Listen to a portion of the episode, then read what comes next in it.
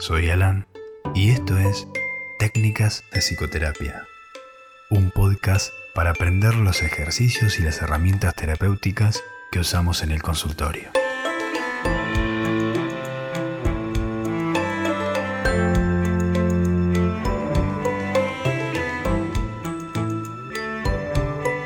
Bienvenidos.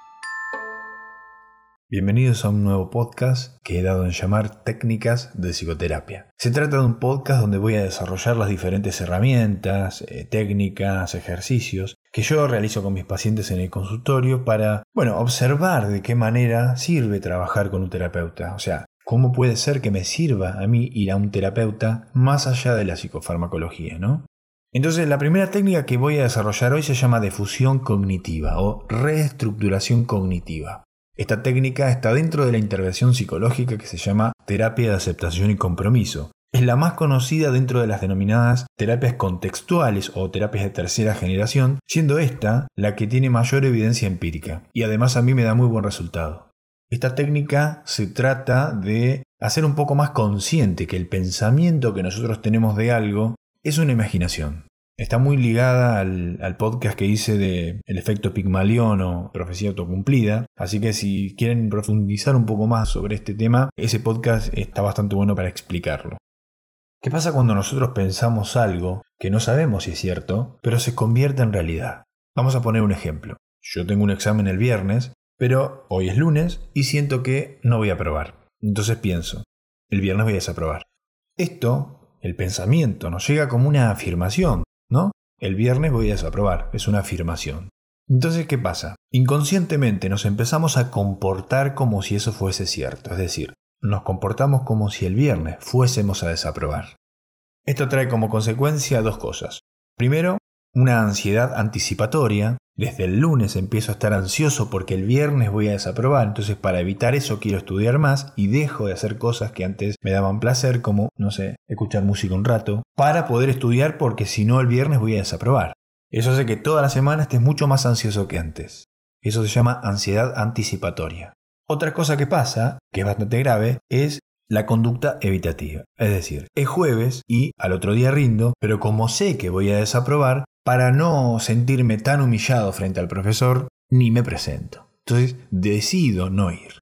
Seguramente te sentís identificado con esto. A ver, yo también, a todos nos pasó. En general, uno no hace consciente eso, no, no sabe diferenciar qué pensamiento es real, qué pensamiento es subjetivo y qué pensamiento me está condicionando el presente. Entonces, el ejercicio se basa en eso, en pensar lo que estoy pensando. Es muy difícil, cuesta un montón, pero bueno, yo ahora voy a desarrollar la técnica para que sea mucho más fácil de realizarla.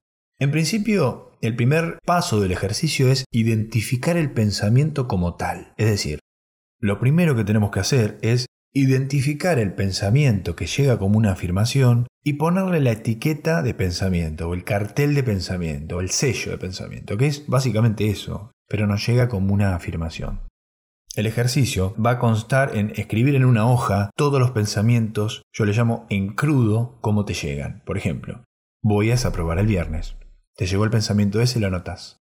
Siento que a esa persona no le gusto. Eh, cualquier cosa, cualquier pensamiento, ¿no? En el trabajo seguro están pensando que hago las cosas mal. Cualquier pensamiento. Lo escribimos en una hoja. Una vez que tengo toda la lista de pensamientos crudos, es decir, como llegan a tu cabeza, vamos a pasar a la otra hoja para ponerle la etiqueta de pensamiento, justamente escribir yo estoy pensando que. Entonces, a todos los pensamientos que escribí en la hoja anterior, lo voy a transcribir a esta nueva hoja, pero antes voy a poner yo estoy pensando que. Entonces me queda. Yo estoy pensando que el viernes voy a desaprobar. Yo estoy pensando que la gente en el trabajo piensa que yo estoy haciendo las cosas mal yo estoy pensando que a esa persona yo no le gusto. De esa manera se hace mucho más evidente identificar al pensamiento como tal, ¿no? Vamos a tomar el ejemplo primero. Yo estoy pensando que el viernes me va mal. Eso no significa que sea cierto, ¿no? Esa es la primera etapa. Primero, identificar el pensamiento y etiquetarlo como tal. En la segunda etapa vamos a hacer una escala de valoración de cada pensamiento. Vamos a seguir con el primer ejemplo, entonces yo te pregunto, ¿Qué tan cierto te parece que vayas a desaprobar el viernes? 100 totalmente cierto, 0 totalmente falso. Vamos a suponer que me respondes 80% cierto. Ok. A vos ahora te parece que hay un 80% de veracidad a que el viernes vayas a desaprobar. Bien, lo que vamos a hacer ahora es analizar ese pensamiento. Entonces yo te pregunto, ¿cuáles son las cosas objetivas que vos tenés a favor de ese pensamiento? Entonces supongamos que estudié poco, que no repasé tres veces los temas como me hubiese gustado, que di muchas vueltas, que no me senté físicamente a estudiar y demás, ¿no? Cosas que aporten peso a ese pensamiento. Y por otro lado, te pregunto, ¿cuáles son las cosas que están en contra de ese pensamiento? que hace que ese pensamiento se caiga o sea falso? Entonces digo, para el examen anterior estudié menos y me fue bien. Al menos pude repasar toda la materia y no me quedó ningún tema colgado. Todavía tengo una semana más para poder estudiar todos los temas y aparte repasar. ¿no? Entonces, después de analizar ese pensamiento con las cosas positivas y las cosas negativas, ahora hacemos una nueva escala de valoración y te pregunto, ¿qué tan cierto te parece que vayas a desaprobar el viernes? 100, totalmente cierto, 0, totalmente falso. Analizando las variables positivas y negativas, desglosando el pensamiento, posiblemente la respuesta sea menor a 80 vamos a suponer 60, ¿no? Entonces, tenemos un 60% ahora de credibilidad de que ese pensamiento sea cierto. ¿Cómo puede ser que algo de 80% de credibilidad pase a 60% analizando las variables? ¿Qué te hace pensar? Al menos podemos decir que es bastante subjetivo, ¿no? En un momento pensaste que había un 80% de veracidad y ahora pensaste que había un 60%. Es bastante subjetivo, ¿no?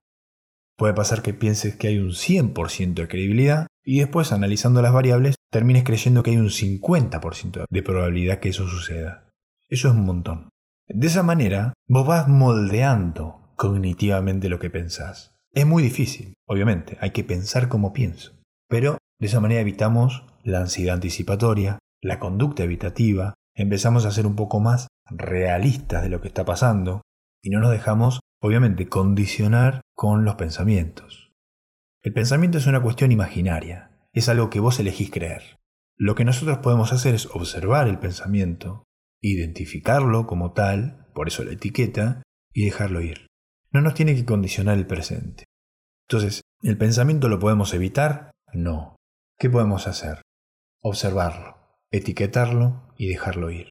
La lucha contra ese pensamiento es lo que hace que te condicione el presente y el futuro. Vamos a poner una analogía. Hace de cuenta que estás en la playa, que estás al lado de la costa y las olas representan un pensamiento. Viene una ola, moja la arena, se va, ese era un pensamiento. Viene una ola, moja la arena, se va y ese era otro pensamiento. Nosotros podemos observar las olas o evitar que lleguen. ¿De qué manera? Por ejemplo, con un secador de lavar el piso, barriendo la ola, evitando que llegue a mojar la arena. Podemos estar así todo el día porque detrás de una ola va a venir otra. ¿Eso que nos produce? Un agotamiento físico. ¿Qué pasa? ¿Que nos perdemos haciendo eso? Por ejemplo, el atardecer. Disfrutar de la tarde, ¿no? Porque estamos gastando energía evitando que la ola llegue. De esa manera, cuando invertimos tanta energía contra ese pensamiento, nos condiciona el presente. Y mirar el atardecer se puede representar como estudiar. Hay dos frases que son muy cliché, pero a mí no me importa. A mí si sirve para explicar algo, vale la pena. Yo lo he pensado, yo lo he creído, yo lo he creado, ¿no? Piensen como un pensamiento. Pensado, fue creído y fue creado. Entonces, pienso que me va a ir mal en el viernes, creo que me va a ir mal el viernes, lo creaste, porque es lo mismo que haber desaprobado. Le doy una piedra a un violento y rompe un vidrio. Le doy una piedra a un escultor y hace una estatua. Le doy una piedra a un geólogo y me tira la proporción de minerales. La piedra es la misma. ¿El pensamiento lo podemos evitar? No. Lo que hacemos con el pensamiento sí depende de nosotros. Podemos evitarlo, podemos luchar contra ellos o podemos etiquetarlos. Podemos desglosar la probabilidad de que eso sea cierto, romper con la subjetividad y evitar que nos condicione el futuro. Espero que te haya servido al menos a entender cómo se puede trabajar un pensamiento, de qué manera nos condiciona también. Obviamente puede ser que te hayas sentido identificado en alguno de los ejemplos, a mí también me pasó. Yo también he tenido esa ansiedad anticipatoria, esa conducta evitativa. A ver, he tenido miles de parciales en los cuales no me he presentado porque creía que me iba a ir mal. Entonces, empezar a trabajar de esta manera nos hace al menos tener un poco más de conciencia de lo que hacemos, un poco más de criterio de realidad. Bueno, eso es todo por hoy. Espero que te haya servido. Hasta la próxima.